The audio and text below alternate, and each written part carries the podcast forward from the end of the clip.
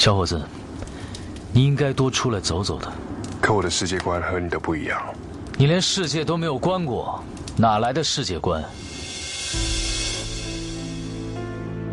旅行者一号，一九七七年发射，经历了三十六年，终于冲出了太阳系，进入外太空的星际空间。他这样孤独的漂流，只为了去未知的世界看一眼。有些人。一辈子缩在一个角落里，连窗外都懒得看，更别说踏出门。你们的偶像都是明星，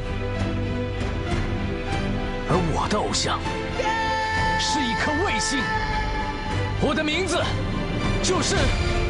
闭嘴。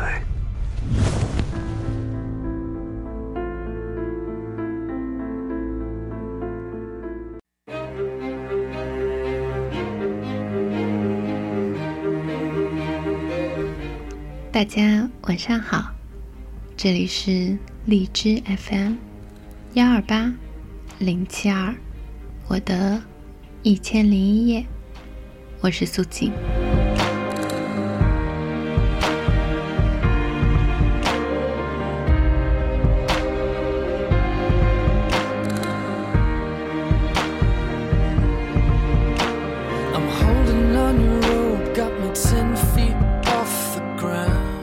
现在大家听到的这首叫做《Apologize》，来自 One Republic。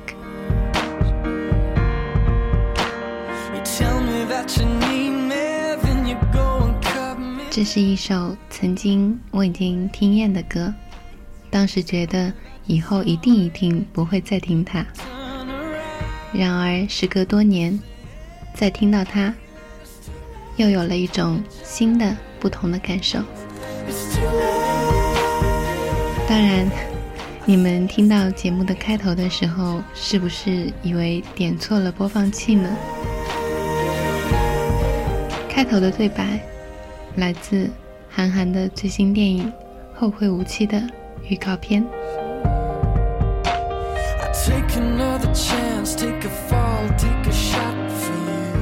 一句“你连世界都没有关过”。来的世界观，简直无人能出其右。韩寒自己却说，整段对白里面，我最满意的是那句“闭嘴”，因为我一直很反感心灵鸡汤的东西，闭嘴就是很好的表达。就像那句“我们听过很多大道理，都不过这一生”所表达的意思一样。苏锦特意把这一分钟的预告片从视频转成音频，当然不是为了打广告，也不是为了追星，只是单纯的欣赏这么一小段精炼的对白当中所透露出来的信息和价值观。当然，作为一个预告片，它显然很成功。七月份，我一定会到电影院里面去看完它。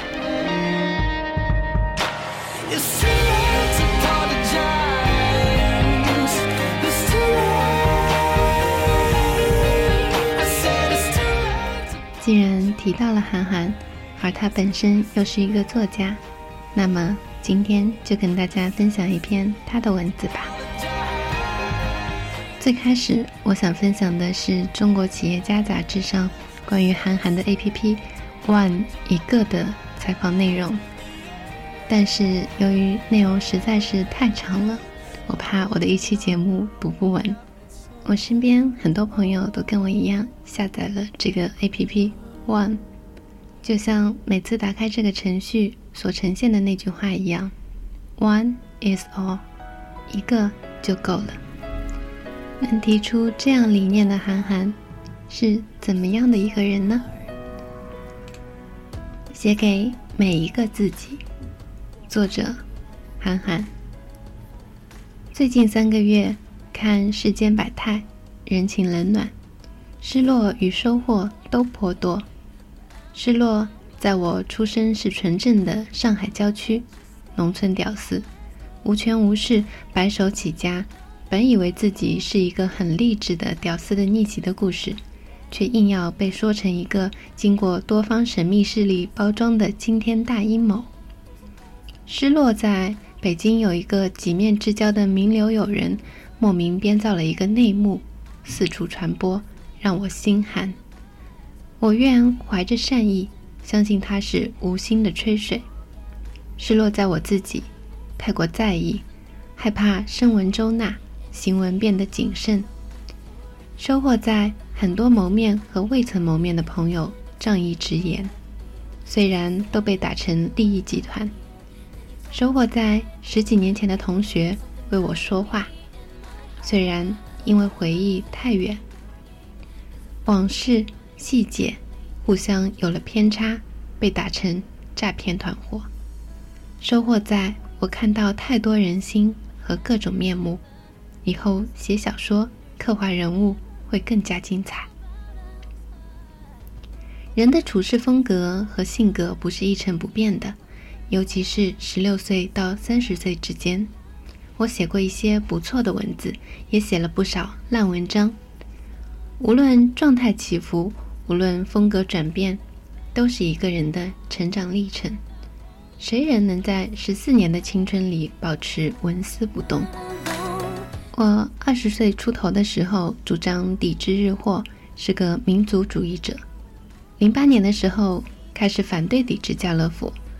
我小时候主张打仗收复台湾，现在都不好意思承认自己这么说过。十七八岁时，我居然说活着的作家中写文章论排名，老子天下第二。现在想起来都脸红。更让我脸红的是，当年我心中那个第一居然是李敖。我少年时装酷，追求语出惊人，这些话现在看来很多都惹人厌恶，甚至还惹我自己厌恶。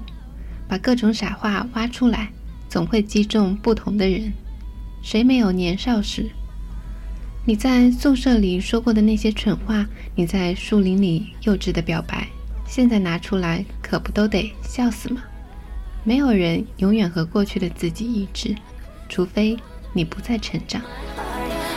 接触过我的人都知道，我面对生人时其实腼腆拘谨，这点从小到现在都未改变。也许我把性格里的另一面都发泄到了赛车和写作中。只要不是被踢走，我在一支车队一效力就是五六年。有合作的地方。只要没有意外，都会一直合作下去。酒店都选熟悉的住，吃饭永远去那两三家，点的也永远是那几个菜。我性格就是这样的。也许因为我选择走的道路太不一样，充满未知，所以我很希望在日常生活里没有变故，不再有陌生的事物。我口才不算好。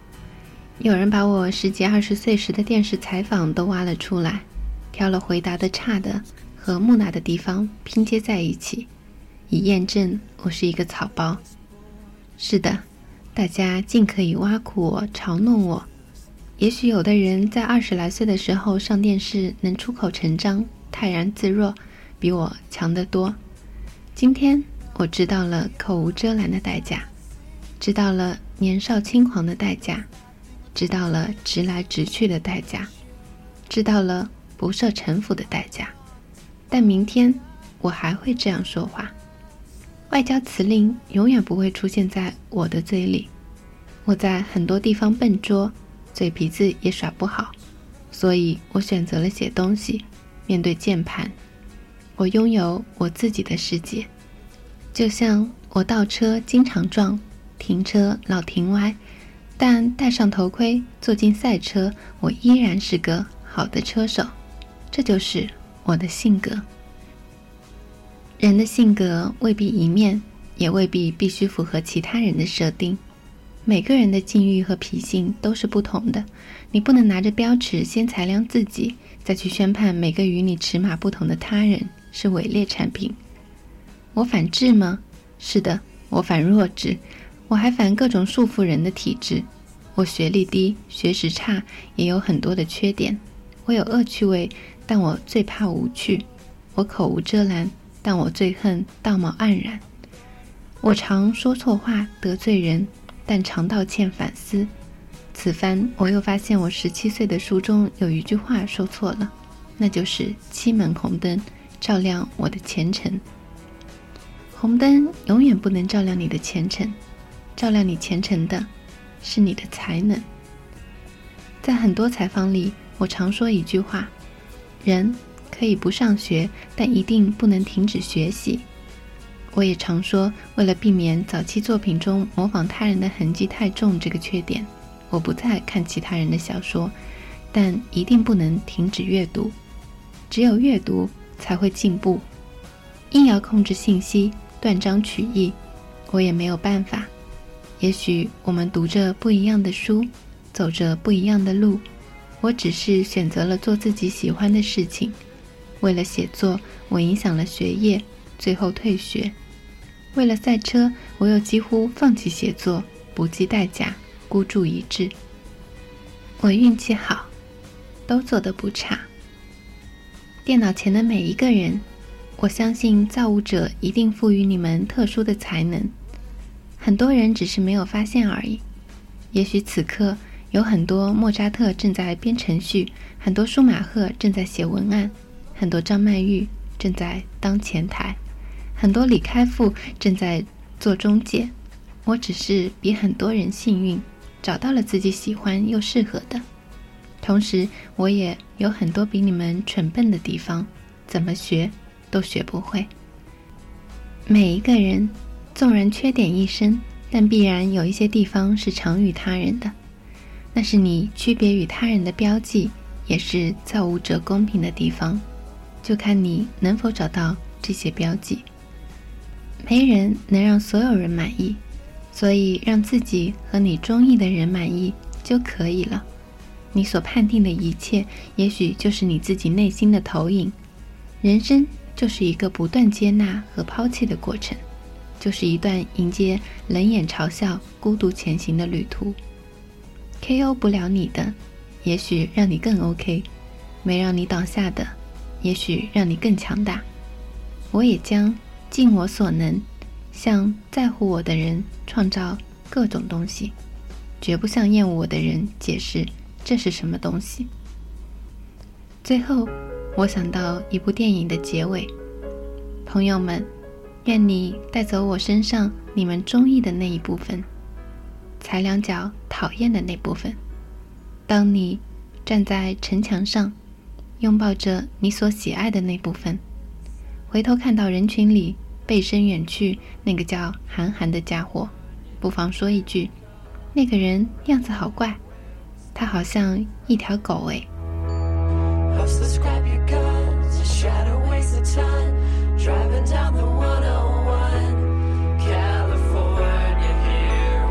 这篇文章是写在那场闹得沸沸扬扬的韩寒与方舟子之间的骂战当中的，一篇解释。或者说感慨更贴切的文章，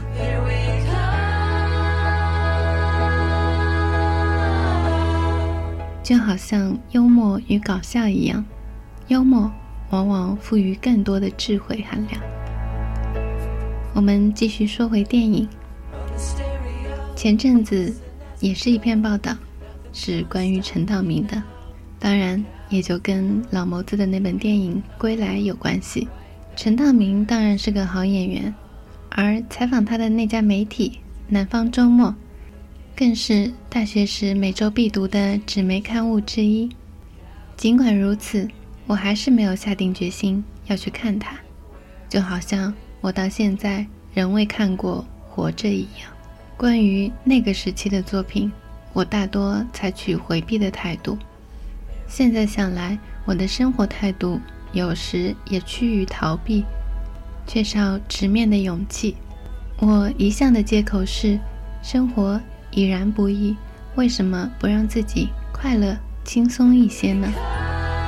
但是陈道明在那篇报道里说的有一句话，我觉得非常好。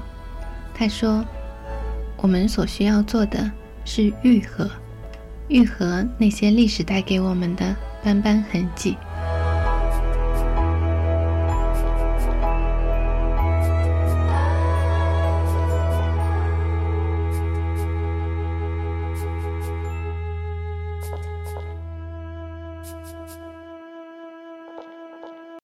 没有什么能够阻挡你对自由的向往。扯着扯着就扯远了。其实开头的那段预告旁白，只是想要传达那种永远在路上、让心自由的精神状态。当然，明天就是周五了，可能你没有办法走太远，那么。小小的周末，不对，是端午小长假，给自己的心灵放一个假吧。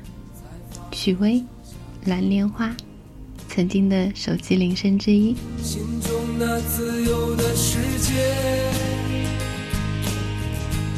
这里是荔枝 FM，幺二八零七二，我的一千零一夜，我是素锦。节日马上就到来了，祝你们最后一个工作日打起精神来，做个好梦，晚安。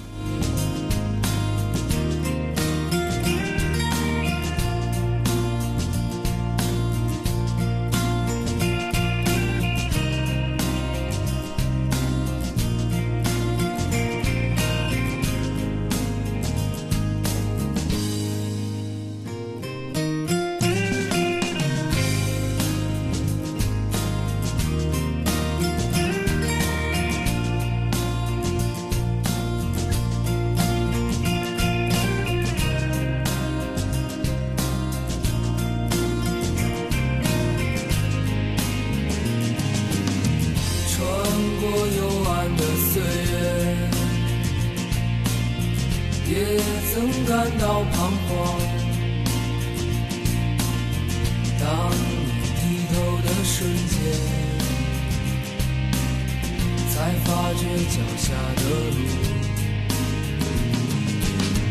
穿过幽暗的岁月，也曾感到彷徨。当你低头的瞬间，才发觉脚下的路，心中那自由的世界。的清澈高原，盛开着永不凋零蓝莲花。